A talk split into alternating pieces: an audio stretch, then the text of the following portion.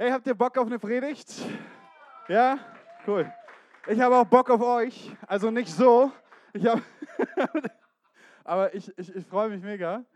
Äh, freue mich, dass ihr da seid. Ich habe gedacht, heute machen wir was anderes. Heute machen wir mal interaktiven Gottesdienst. Das heißt, du predigst. Nein, mein Spaß. Musst du nicht machen, keine Angst. Aber ich habe euch, habe euch ein paar Bibelstellen mitgebracht.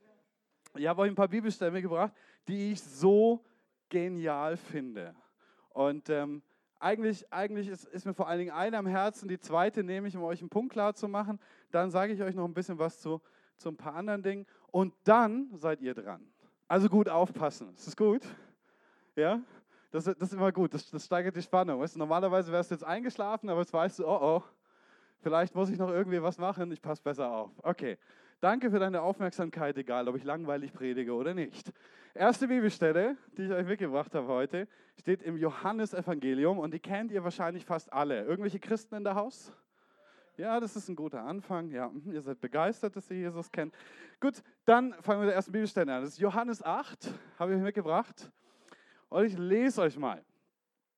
Jesus aber ging an den Ölberg und früh am Morgen kam er wieder in den Tempel. Alles Volk kam zu ihm und er setzte sich und lehrte sie. Da brachten die Schriftgelehrten und Pharisäer eine Frau zu ihm, die beim Ehebruch ergriffen worden war, stellten sie in die Mitte und sprachen zu ihm, Meister, diese Frau ist während der Tat beim Ehebruch ergriffen worden. Im Gesetz aber hat uns Mose geboten, dass solche gesteinigt werden sollen. Was sagst du nun? Das sagten sie aber, um ihn zu versuchen, damit sie ihn anklagen könnten. Jesus aber bückte sich nieder und schrieb mit dem Finger auf die Erde. Als sie nun fortfuhren, ihn zu fragen, richtete er sich auf und sprach zu ihnen, wer unter euch ohne Sünde ist, der werfe den ersten Stein auf sie. Und er bückte sich wiederum nieder und schrieb auf die Erde. Als sie aber das hörten, gingen sie, von ihrem Gewissen überführt, einer nach dem anderen hinaus, angefangen von den Ältesten bis zu den Geringsten. Und Jesus wurde allein gelassen und die Frau, die in der Mitte stand, Ah, da richtete sich Jesus auf und da er niemand sah als die Frau, sprach er zu ihr, Frau, wo sind jene, deine Ankläger? Hat dich niemand verurteilt? Sie sprach, niemand Herr. Jesus sprach zu ihr, so verurteile ich dich auch nicht. Geh hin und sündige nicht mehr. Das ist, ich, ich liebe diese Geschichte. Ich liebe diese Geschichte. Ich kann wahnsinnig viel dazu sagen. Und das mache ich jetzt auch. Nein. Schaut, es ist natürlich, die Pharisäer und Schriftgelehrten, die können Jesus nicht leiden. Zumindest die meisten von ihnen nicht. Und es ist immer wieder, wenn du im Neuen Testament liest, rauf und runter, immer wieder versuchen sie ihn mit irgendwelchen Fangfragen zu Fall zu bringen. Aber Jesus lässt sich natürlich nicht fangen. Er ist der Sohn Gottes, er kennt die Schrift viel besser als die Schriftgelehrten. Er hat sie geschrieben. Und er wollte sich einfach setzen, er wollte das Volk lehren. Wisst ihr, das ist immer ein Akt der Barmherzigkeit. Ich weiß nicht, ob du das schon mal erlebt hast, dass du im Gottesdienst warst, hast eine Predigt gehört oder du hast gebetet und Jesus hat dir ein Wort gesagt, er hat dir was beigebracht. Und du hast dich so getröstet, ermutigt, vielleicht auch ermahnt, aber auch getragen gefühlt. Du hast auf einmal wieder Orientierung in deinem Leben gehabt. Gibt es irgendjemanden hier, der das kennt? Das ist cool. Preis den Herrn dafür. Und wenn Jesus sich setzt, um zu lehren, wenn Jesus kommt, um uns zu lehren, dann ist es immer ein Akt der Barmherzigkeit, ist immer ein Akt seiner Liebe. Er sagt, ah, wir alle, wir gingen umher wie, wie Schafe ohne Hirte. Und er weiß genau, wie schwer Leben für uns manchmal ist. Und er weiß genau, wie schwer es ist, die richtigen Entscheidungen zu treffen. Und deswegen erbarmt er sich. Er kommt und er zeigt uns den richtigen Weg. Er zeigt uns, wo es links gehen würde, wo es rechts gehen würde. Und er zeigt uns auch, wie wir ein gutes Leben leben können, wie wir ein Leben auf ihn zuleben können und aus ihm heraus. Und das will er hier auch tun. Die schriftgelehrten Pharisäer haben jetzt nichts Besseres zu tun, als ihm wieder irgendeine Fangfrage zu stellen. Was tun sie? Sie schleppen eine Frau an, zerren sie vor ihn.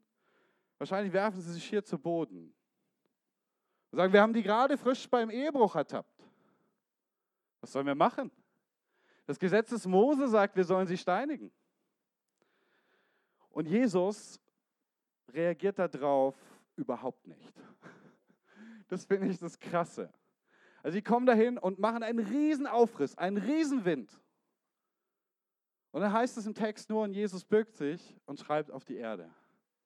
Man kann total mutmaßen, was er auf diese Erde geschrieben hat, in diesen Sand geschrieben hat. Aber ich habe ich hab einen Vorschlag. Ich kann mir gut vorstellen, dass er die zehn Gebote in den Sand geschrieben hat. Denn das nächste, was er macht, ist, er steht ja nachher auf und sagt, wer von euch ist ohne Schuld? Der werfe den ersten Stein. Vielleicht hat er auch nur geschrieben, liebe deinen Nächsten wie dich selbst. Oder liebe Gott mit deinem ganzen Verstand, mit deinem ganzen Herz, mit deiner ganzen Seele und mit deiner ganzen Kraft. Also die beiden höchsten Gebote. Und einer nach dem anderen geht. Einer nach dem anderen geht.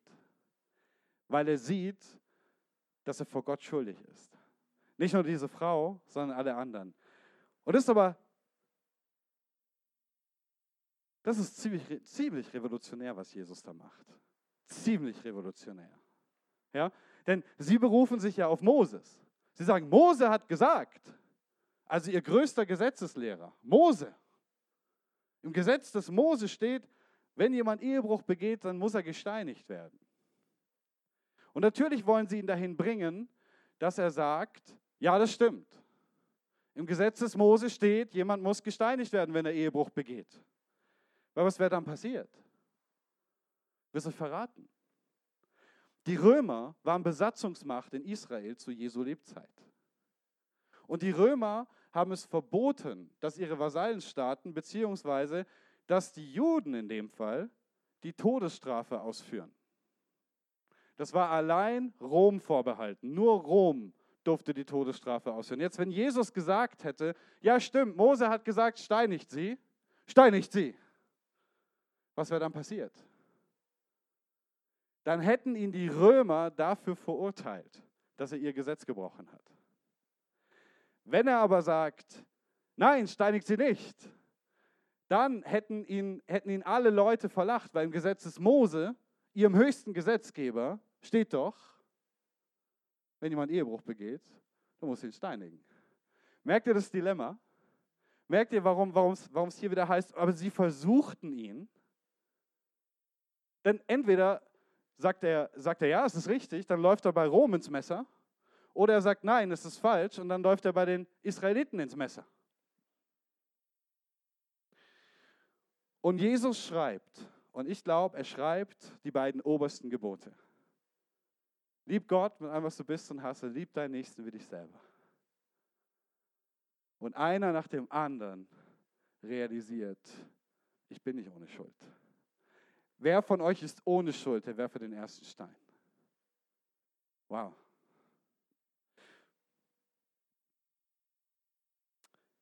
Wir haben die Geschichte vielleicht schon oft gehört, aber, aber es passiert immer noch. Gell? Es passiert immer noch, dass, dass wir manchmal Steine aufheben und werfen.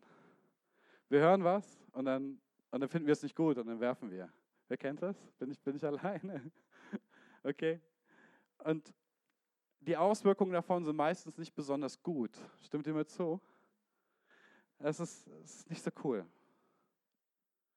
Zumal Jesus nie einen Stein auf dich oder mich geworfen hat.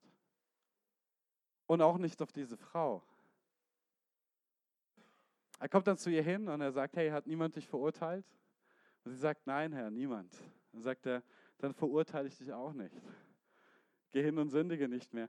Ach, wie cool ist das denn? Gottes Sohn verurteilt sie auch nicht. Aber er ist der Einzige, der keine Schuld hat, sagt die Bibel. Das heißt, er ist der Einzige, der das Recht hat, diesen Stein aufzuheben. Der Einzige im ganzen Universum, der das Recht hat, das Urteil zu sprechen, tut es nicht. Tut es nicht. Was sind wir doch manchmal verblendet, oder? Wie sind wir manchmal unterwegs, dass, also wir sprechen das Urteil. Wir, und ganz oft aus irgendwelchen komischen Motiven. Also weil der andere jetzt meine Sehnsucht nicht erfüllt hat. Weil er mir nicht so begegnet ist, wie ich es gern gehabt hätte. Weil er meine Bedürfnisse nicht erfüllt hat. Ist es nicht so, dass wir immer dann, wenn ein Mensch uns ganz besonders nahe kommt, auch ganz besonders dazu neigen zu urteilen? Weil wir uns so viel von ihm erwarten?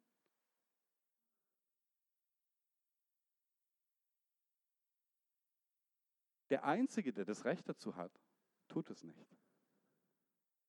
Der einzige Gott, der das absolute Recht hat, weil er keine Fehler hat, zu urteilen, tut es nicht. Und wir, die wir Fehler haben, tun es doch. Wisst ihr was? Ich habe festgestellt, ich habe so viele Leute in der Seelsorge und so viele Leute im Coaching. Und ich habe festgestellt, dass das eine der Hauptquellen dafür ist, dass Beziehung nicht funktioniert dass Beziehungen nicht weitergeht. Das, weil es klingt kindisch, aber so sind wir eben manchmal. Wir sind manchmal kindisch. Sag ich habe aber dreimal mehr Recht als wie du. Nein, nein, nein, nein, du hast mich nicht verstanden. Ich habe fünfmal mehr Recht als wie du. Und dann kämpfen wir hin und her. Eigentlich kämpfen wir immer darum, es geht, es geht oft gar nicht nur ums Recht. Mit dem Recht kommt etwas. Wir kämpfen um Anerkennung. Wir kämpfen um Status. Wir kämpfen darum, angenommen zu sein. Wir kämpfen darum, geliebt zu sein. Wir kämpfen darum, dass unsere Sehnsüchte erfüllt werden. Deswegen wollen wir Recht haben. Deswegen richten wir auch und deswegen urteilen wir auch. Wir wollen Sicherheit haben. Und selbstverständlich muss man sich auch irgendwie verständigen. Also man braucht ja so einen Code of Law, also so ein, so ein Gesetzeskodex, an dem man sich langhangeln kann. Das ist der Standard. Und wenn du den nicht einhältst, dann bist du einfach blöd. Und wenn du ihn einhältst, dann bist du der Beste.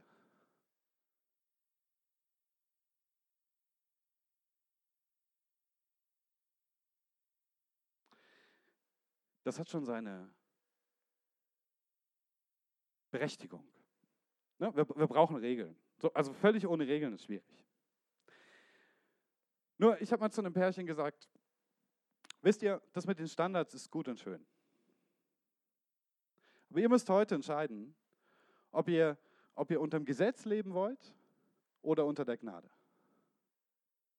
Möchtest du, dass dein Partner oder deine Freunde das tun, weil, weil, weil es der Standard ist?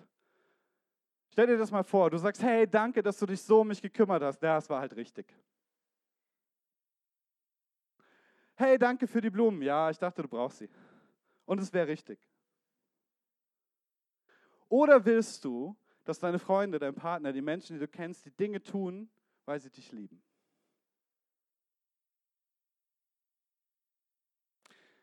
Dass wenn jemand etwas tut und du sagst Danke, dass er sagt, hey, ich kann gar nicht anders, du bedeutest mir so viel. Das ist ein Unterschied, oder nicht? Willst du unter dem Gesetz leben, unter der Gnade? Das musst du entscheiden. Ich glaube, es ist mega wichtig, ähm, Standards zu haben als Orientierung. Aber die Erfüllung dieser Standards liegt in der Liebe. Und das ist das, was Jesus die ganze Zeit sagt. Er sagt, die Erfüllung des Gesetzes ist Liebe. Nämlich liebe Gott mit allem, wer du bist, was du bist und was du hast. Und liebe deinen Nächsten wie dich selbst. Wenn jetzt jemand einen Fehler macht, dann bist du vielleicht nicht mehr so hart, oder? Dann sagst du, ja, Du hast den Standard gebrochen, das ist nicht gut. Du musst, du musst wirklich lernen. Warum kann Jesus das sagen? Warum kann er sagen, dass er ihr vergibt? Ich sag's dir, weil er diese Schuld, diese spezielle Sünde ans Kreuz trägt. Er wird für diese Sünde sterben. Er ist ihr Opferlamm. Und er weiß es schon. Er ist das Opferlamm, auf das die Sünden gelegt und transferiert werden, so wie es im alten Judentum war. Darum kann er das sagen. Der Einzige, der verurteilen könnte, vergibt ihr. Und für mich ist in dieser Geschichte der Kern des Evangeliums so krass. Es zeigt auch, wie ungerecht die Menschen sind. Bringen die Pharisäer doch sie, wo ist der Mann?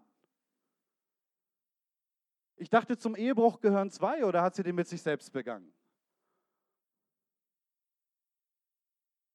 da ist kein Mann. Und es zeigt doch schon, wie heuchlerisch und bigottisch diese Gesellschaft war, in der die Männer deutlich mehr zählten als die Frauen. Jesus hat das ganz anders gesehen. Er macht Frauen zum Zeugen an seinem Grab. Sie sind die Ersten, die das leere Grab entdecken, nicht die Männer. Amen. Und es zeigt, welchen, welchen Wert Gott der Frau beigemessen hat. Durch alle Zeiten. Durch alle Zeiten. Und er geht so liebevoll mit ihr um, obwohl sie hier was ganz Schräges gemacht hat. Vielleicht stimmt, vielleicht war es so. Ich möchte das Augenmerk aber noch auf was anderes legen. Und zwar auf die Art und Weise, wie Jesus redet. Wie Jesus mit ihr redet. Er schaut sie an und dann sagt er, in dieser, in dieser Übersetzung, da richtete sich Jesus auf und da er niemand sah als die Frau, sprach er zu ihr, Frau, wo sind jene, deine Ankläger? Hat dich niemand verurteilt? Sie sprach, niemand, Herr. Jesus sprach zu ihr, dann verurteile ich dich auch nicht. Geh hin und sündige nicht mehr. Ihr müsst euch das mal vorstellen, das ist traumatisch. Das ist, hey, stell dir vor, du wirst beim Ehebruch ertappt. Und jetzt zerren dich die Leute auf die Straße, wahrscheinlich noch halbnackt. Sie zerren dich auf die Straße, sie ziehen dich vor eine Volksmenge, sie werfen dich zu Boden und sprechen zum größten Rabbiner dieser Zeiten. Wollen ihn versuchen und fragen, nach dem Gesetz des Mose sollte man sie steinigen. Was sagst du, großer Lehrer? Und du weißt, dass sie recht haben. Du weißt, dass das Gesetz des Mose verlangt, dass du jetzt stirbst. Das weißt du. Und du liegst da und um dich herum ist dieser grölende Mob und diese Leute, die nur darauf warten, Steine aufzuheben und sie dir ins Gesicht zu werfen, bis du verblutest und stirbst. Diese Frau hat Angst. Diese Frau fürchtet um ihr Leben. Was Jesus jetzt sagt, entscheidet darüber, wie es für sie weitergeht. Ob es für sie weitergeht.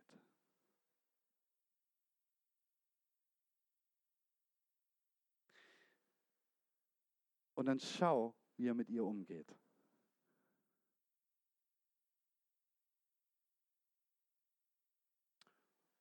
Wo sind deine Ankläger? Wo sind diejenigen, die dich hierher gebracht haben und die dich töten wollen? Wo sind sie? Hat dich niemand verurteilt? Nein, niemand, Herr. Niemand. Dann verurteile ich dich auch nicht. Geh hin und sündige nicht mehr. Normalerweise würde ich sagen, solche Situationen sorgen für eine posttraumatische Belastungsstörung. Wenn du, wenn du ein Trauma entwickelst, ja, dann kommst du in eine absolute Ohnmacht. Du bist ohnmächtig gegenüber einer Situation und ganz oft ähm, charakterisiert sich ein Trauma dadurch oder entsteht es dadurch, dass Menschen dem Bösen begegnen oder dem Tod oder beidem und sich ohnmächtig dem gegenüber fühlen. Normalerweise würde diese Frau, selbst wenn sie nicht verurteilt wird, höchstwahrscheinlich aus dieser Situation gehen und ein Trauma haben ein Trauma, eine Angstsituation. Jedes Mal, wenn sie einen Pharisäer sieht, wird sie zusammenzucken, wird vielleicht Schweißausbrüche kriegen und Angstzustände. Aber ich bin sehr sicher, dass diese Frau danach frei war. Es ist unwahrscheinlich, wie Jesus auf sie eingeht. Stellt euch vor, in ihr ist der Überlebenskampf, der Überlebensmodus ist an. Und er schaut sie an. Die erste Frage, die er stellt, ist, wo sind deine Ankläger? Wenn, wenn Leute, habt, habt ihr schon mal so eine, habt ihr euch mal erschreckt? So richtig erschreckt? Wer ist schon mal so richtig fies erschreckt worden? Okay, dann weißt du, dass du in genau dem Moment nicht denken kannst, du kannst nur reagieren, stimmt's?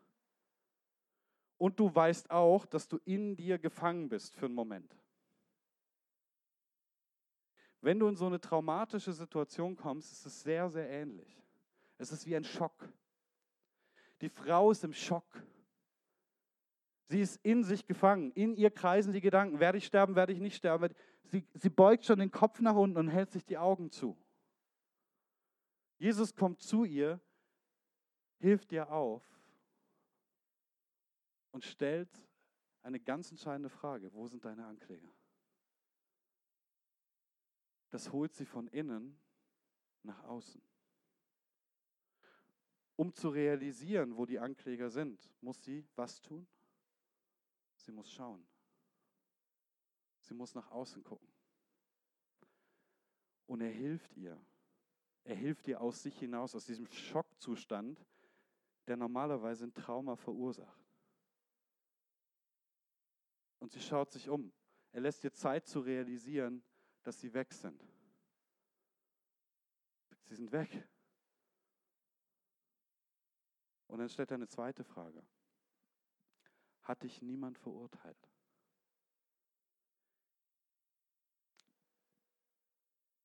Das tut er, damit sie realisiert, dass alles in Ordnung ist. Dass alles, alles okay ist. Sie braucht keine Angst mehr zu haben. Die Ankläger sind weg und sie haben sie nicht verurteilt. Sie ist frei. Zumindest menschlich. Und dann schaut er sie als Sohn Gottes an und sagt, dann verurteile ich dich auch nicht. Mach das nicht mehr, okay? Du, du realisierst, wie schwer das war. Mach das bitte nicht mehr. Das ist so gigantisch. Das ist psychologisch einmalig. Bilderbuch, würden heute viele Seelsorger und Notfallpsychologen sagen. Wie er sie da rausholt. Und sie geht frei. Ich habe noch eine Geschichte mitgebracht. Bei der halten wir uns nicht ganz so lange auf. Nächste Story steht im Johannes 5. Und, und das ist folgendes. Heilung eines Kranken am Sabbat. Ich lese euch die nur kurz. Ich möchte aber, dass ihr wieder das Augenmerk darauf legt, wie Jesus mit diesem Menschen umgeht. Einige Zeit später war wieder ein jüdisches Fest und Jesus ging nach Jerusalem hinauf. In Jerusalem befindet sich in der Nähe des Schaftores eine Teichanlage mit fünf Säulenhallen. Sie wird auf Hebräisch Bethesda genannt. In diesen Hallen lagen überall kranke Menschen, Blinde, Gelähmte und Verkrüppelte. Unter ihnen war ein Mann, der seit 38 Jahren krank war. Und Jesus sah ihn dort liegen und es war ihm klar, dass er schon lange leidend war. Willst du gesund werden? fragte er ihn.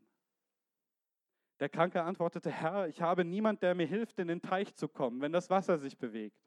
Und wenn ich es allein versuche, steigt ein anderer vor mir hinein. Da sagte Jesus zu ihm, steh auf, nimm deine Matte und geh. Im selben Augenblick war der Mann gesund, nahm seine Matte und ging. Das ist offensichtlich wieder eine dieser Wundergeschichten von Jesus. Aber da möchte ich jetzt wirklich nicht einen Schwerpunkt hinlegen. Wie geht er mit ihm um? Unwahrscheinlich empathisch. Unwahrscheinlich empathisch. Dieser Mann ist so lange krank. Er versucht, in diesen Teich zu kommen, seit Jahrzehnten wahrscheinlich. Sein ganzes Leben ist geprägt von Krankheit. Er kann nicht aufstehen. Er, er schafft es nicht in den Teich. Es ist immer ein anderer schneller. Er, er ist sehr, sehr krank. Er ist behindert. Er kann nicht. Und das ist seine Lebensrealität für so lange. Für so lange Zeit schon. Und Jesus geht nicht einfach hin, so, hey, ich bin der Sohn Gottes, sei geheilt, hau ab. Brauche mal ein Wunder oder so. Also manche Christen sind so, ich brauche mal ein Wunder jetzt. Und du bist geheilt jetzt. Jetzt bist du geheilt. Bam. Jesus ist überhaupt nicht so. Er versteht und er realisiert, dass der Mann es erstens wollen muss und dass er eine Entscheidung treffen muss. Wenn du so lange krank warst, dann ist es deine Lebensrealität. Jetzt, wenn er jetzt geheilt wird, wird sich alles ändern. Alles wird anders sein, Leute. Von jetzt auf gleich. Er wird wieder arbeiten gehen müssen. Er wird, er wird seinen Pflichten anders nachkommen müssen. Er wird sich ein völlig neues Leben aufbauen müssen. Und das mit 20, 30 Jahren Verspätung.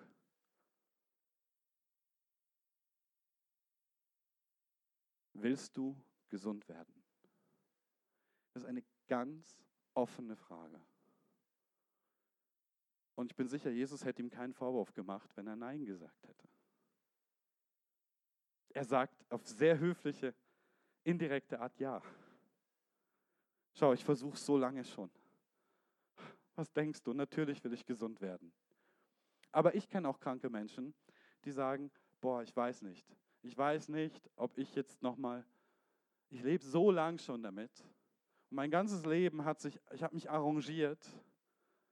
Und, und ich bin jetzt schon, ich bin schon was älter. Ich, ich, ich weiß nicht, ob ich das nochmal neu leben will. Willst du gesund werden? Jesus ist hier unwahrscheinlich feinfühlig.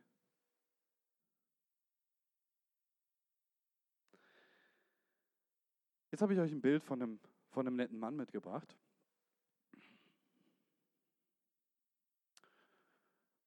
Wer weiß, wer das ist? Außer Timo. Wer ist dieser nette Mann? Bitte? Hm, weiß ich nicht.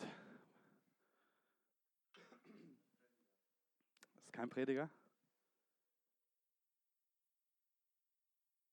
Ich will es euch verraten. Dieser Mann ist Psychologe und sein Name ist Carl Rogers.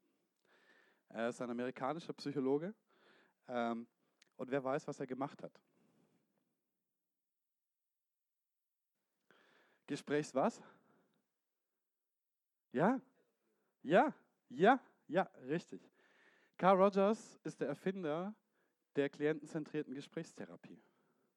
Ja, ganz genau. Und weißt du, Gesprächstherapie, das ist nicht nur so bla bla, sondern Gesprächstherapie fußt auf ganz, ganz klaren Prinzipien, die Carl Rogers festgesetzt hat. Und diese Prinzipien haben sich bewährt, haben sich bewährt, Menschen wirklich weiterzubringen und, und eine, ein therapeutisches Setting zu schaffen, in dem ein Mensch sich entwickeln kann. Wollt ihr die Prinzipien wissen? Das erste Prinzip in der Gesprächstherapie ist bedingungslose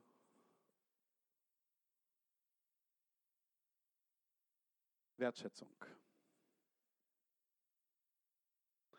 Ich erkläre das meinen Klienten ganz gern mit nicht richten. Nicht richten, sondern schätzen nämlich schätzen, dass der andere sich öffnet. Okay? Das Zweite, worauf die Gesprächstherapie fußt, ist Empathie. Also deine Fähigkeit, sich in den anderen reinzufühlen, seine Gefühle nachvollziehen zu können und zu verstehen. Und das Dritte, worauf sie fußt, ist Kongruenz. Kongruenz. Und da sage ich meinen Klienten ganz gern, das bedeutet authentisch sein, bei dir selber bleiben. Im ersten könnte man sagen, diese bedingungslose Wertschätzung nicht richten, ja, ist die Grundlage dafür, dass ein Mensch sich vertrauensvoll öffnen kann. Stimmt ihr zu? In den besten Gesprächen, die ihr hattet mit Menschen, ähm, da habt ihr sie verurteilt, stimmt's? Gut, ihr habt es doch gemerkt. Gut. Nein, eben, das hat er natürlich nicht getan.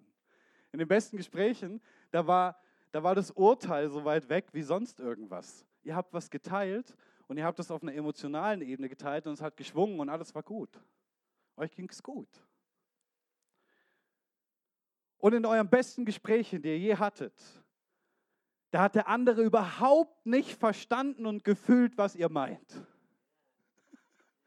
Nein, natürlich nicht. Natürlich hat er, hat er euch gespürt. Er hat euch wahrgenommen. Ihr habt euch verstanden und angenommen gefühlt. Und ihr habt dasselbe Gefühl versucht zurückzugeben. Und in den besten Gesprächen, die ihr hattet, so für euch gefühlt, wart ihr total falsch und habt nur Lügen erzählt. Natürlich nicht. Ihr wart authentisch. Jeder durfte von seinem Herz erzählen und ihr durftet ein ehrliches Feedback geben. Es war kein, da war keine Hürde, da war kein Hindernis zwischen euch in diesem Gespräch, stimmt's? Und das gibt es. Carl Rogers hat gesagt, diese drei Dinge sind die Grundlage für eine zielführende therapeutische Beziehung. Der Therapeut muss bedingungslos wertschätzend sein, nicht richten. Er muss empathisch sein, aber er muss auch authentisch sein. Das bedeutet, er muss seine Gefühle auch ehrlich spiegeln, ohne zu richten. Jetzt erzählt dir jemand, nun gut, ich habe meinen Mann betrogen. Und jetzt findet er, der Therapeut ist in seinem Wertesystem nicht so gut. Wahrscheinlich auch, weil es nicht so gut ist. Ja? Dann ist er zwar bedingungslos wertschätzend und richtet die Person nicht dafür, gibt aber seine Gefühle authentisch wieder und sagt vielleicht, für mich fühlt sich das so an, je nach, je nach Setting, wie er sie verstanden hat, für mich fühlt sich das so an, als ob sie ihrem Mann eins auswischen wollten. Für mich fühlt sich das so an, als ob sie sich vernachlässigt fühlten. Versteht ihr das? Kommt ihr ein bisschen mit? Das hier sind die drei Grundpfeiler einer jeden guten Konversation. Einer jeden heilsamen Konversation. Und ich bringe euch die näher, weil ich glaube, dass wir gut daran tun, zuhören zu lernen. Jesus ist so gut darin, den Menschen, dich und mich und auch die Menschen in den Geschichten hier zu sehen. Und komisch, er hat immer die richtigen Worte, oder? Und kennt ihr das? Ihr wollt eine Antwort und Jesus stellt eine Frage. Wer kennt das? Ich wollte nur eine Antwort, aber Jesus hat eine Frage. Und er versteht mich ganz genau. Er stellt mir die Frage nicht, weil er mich nicht versteht oder weil er irgendwas nicht wüsste. Er stellt mir die Frage, weil er weiß, dass sie mir hilft, weiterzudenken, als ich es bisher getan habe. Und das ist exakt das, was in so einer Gesprächstherapie passiert. Der Therapeut hat nicht die Antworten, das ist bei Jesus anders, aber von Mensch zu Mensch ist es gut, wenn, wenn nicht einer alle Antworten hat und sich so darstellt. Das kommt nie gut. Ja, sagen wir so ein arroganter Sack. Nein, er sagt, ich habe die Antworten nicht, deswegen frage ich. Ich habe die Antworten nicht, deswegen frage ich ganz offen, um dich zu verstehen. Und Jesus sagt, ich frage dich ganz offen, ich habe alle Antworten, ich frage dich ganz offen, damit du dich verstehst. Aber der Nebeneffekt von Fragen ist immer, dass du dich verstehst. Wer kennt das? Dass du irgendwie, du hast mit einem Freund geredet über eine schwierige Situation oder eine Freundin und auf einmal stellt ihn eine Frage oder hat einen Gedanken und du sitzt da nichts. Ach so. Ja, stimmt. Wer kennt das? Fragen sind unwahrscheinlich hilfreich. Fragen sind unwahrscheinlich hilfreich. Jesus ist so gut im Spüren und Jesus ist so gut in allem von dem. Nimmt das, nimmt das mit der Ehebrecherin. Hat er sie bedingungslos gewertschätzt? Völlig. Hat er sie gerichtet? Nein. War er empathisch mit ihr? Ja. War er authentisch? Ja, geh hin und sündige nicht mehr. Er hat schon gesagt, was in ihm auch drin ist und was ihn auch bewegt. Aber er ist, er ist mit ihr, eigentlich hat, ich würde sagen, er hat die aktive Gesprächstherapie erfunden. Ja? Also Jesus ist, Jesus ist das zu jeder Zeit und immer. Jetzt heißt es in der Bibel, dass wir nach und nach in Jesus verwandelt werden, also dass wir seinen Sinn haben, sein Denken, sein, sein Fühlen, sein Denken. Und ich dachte, das wäre doch cool, wenn wir immer mehr so zuhören könnten und Menschen so sehen könnten wie Jesus. Und wenn wir so hilfreich für Menschen sein könnten wie Jesus. Also ich meine, er ist immer noch Jesus, er wird immer hilfreicher bleiben, das ist alles in Ordnung, aber er macht es ja auch mit uns gemeinsam. Aber ich dachte, das wäre doch cool, wenn wir, wenn wir immer mehr in die Richtung Jesus gehen könnten. Oder nicht? Was haltet ihr davon? Ich möchte es jetzt gern probieren mit euch. Ich will es gern probieren, dass wir uns jetzt eine Zeit nehmen. Ich denke, jeder von uns hat ein Thema. Es ist vielleicht nicht gerade Ehebruch oder so. Vielleicht bist du auch nicht schon dein ganzes Leben krank. Das war, ich, ich weiß natürlich nicht. Aber ich möchte, dass wir uns in Zweierteams zusammensetzen. Da vorne ist ein Tisch oder sind Tische. Und ich möchte, dass wir nach diesem Prinzip hier miteinander reden. Normalerweise ist es ja so, ähm, dein Nebenmann ist, ist dir wahrscheinlich sympathisch und du kennst ihn ganz gut. Höchstwahrscheinlich. Wenn nicht, kein, kein Problem, es, es gibt nette Menschen hier. Und natürlich ist Vertrauen auch immer eine Sache, die wachsen muss. Das heißt, natürlich wirst du mit jemandem, den du jetzt nicht kennst, nicht die riesen Themen auspacken. Sehr logisch. Das musst du auch nicht. Aber je besser ihr euch kennt, desto leichter fällt es dir vielleicht, über was zu sprechen. Und ich möchte Folgendes machen. Ich möchte, dass wir jetzt sieben Minuten, jeder, es ist jeder sieben Minuten dran und der andere stellt ihm Verständnisfragen. Der eine hört zu und fragt und bringt ihm erstens bedingungslose Wertschätzung entgegen, egal was er hört. Menschen machen Fehler. Dafür ist Jesus ans Kreuz gegangen. Amen. So, und aus der Warte redest du mit diesem Menschen. Und du machst auch Fehler. Und für die ist Jesus auch ans Kreuz gegangen. Das heißt, du wirst nicht richten. Du wirst kein Urteil fällen. Du wirst nur Fragen stellen und versuchen, ihn zu verstehen oder sie. Das Zweite ist, du wirst versuchen, dich in die Person hineinzuversetzen. Du wirst versuchen, sieben Minuten lang in ihren Schuhen zu laufen. Und dann wirst du erzählen, wie es dir damit geht. Immer wieder mal zwischendrin.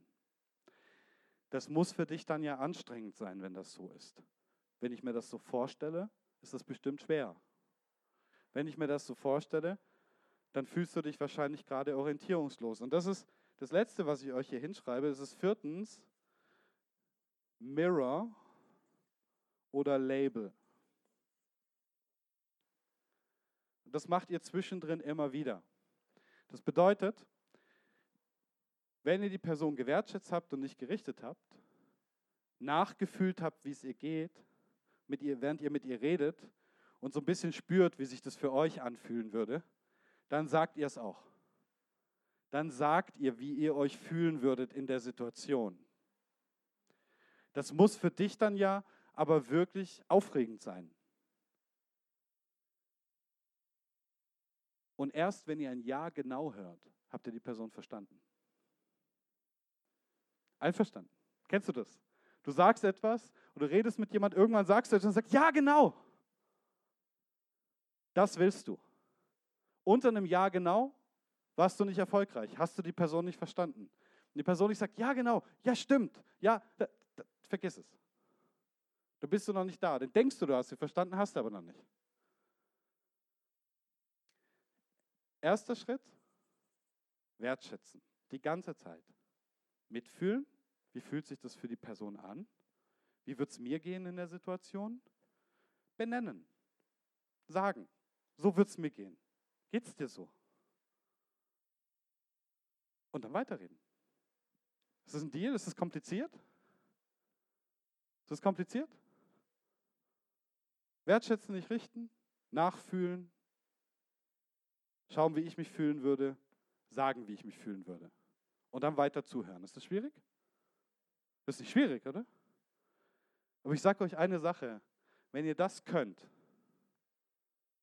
habt ihr die Wahrscheinlichkeit, dass eure Beziehung gelingt, dass eure Ehe gelingt, dass eure Freundschaften gelingen und dass ihr Menschen von Jesus erzählen könnt, wahrscheinlich um 200 Prozent gesteigert. Das ist mächtig. Das ist so mächtig. Jesus, ich danke dir, dass du uns anschaust und dass du sagst, ich verurteile dich nicht. Verurteile dich nicht. Aber ich habe alles getragen. Und ich bin da für dich. Mach's nicht mehr, mit mir schaffst du es auch.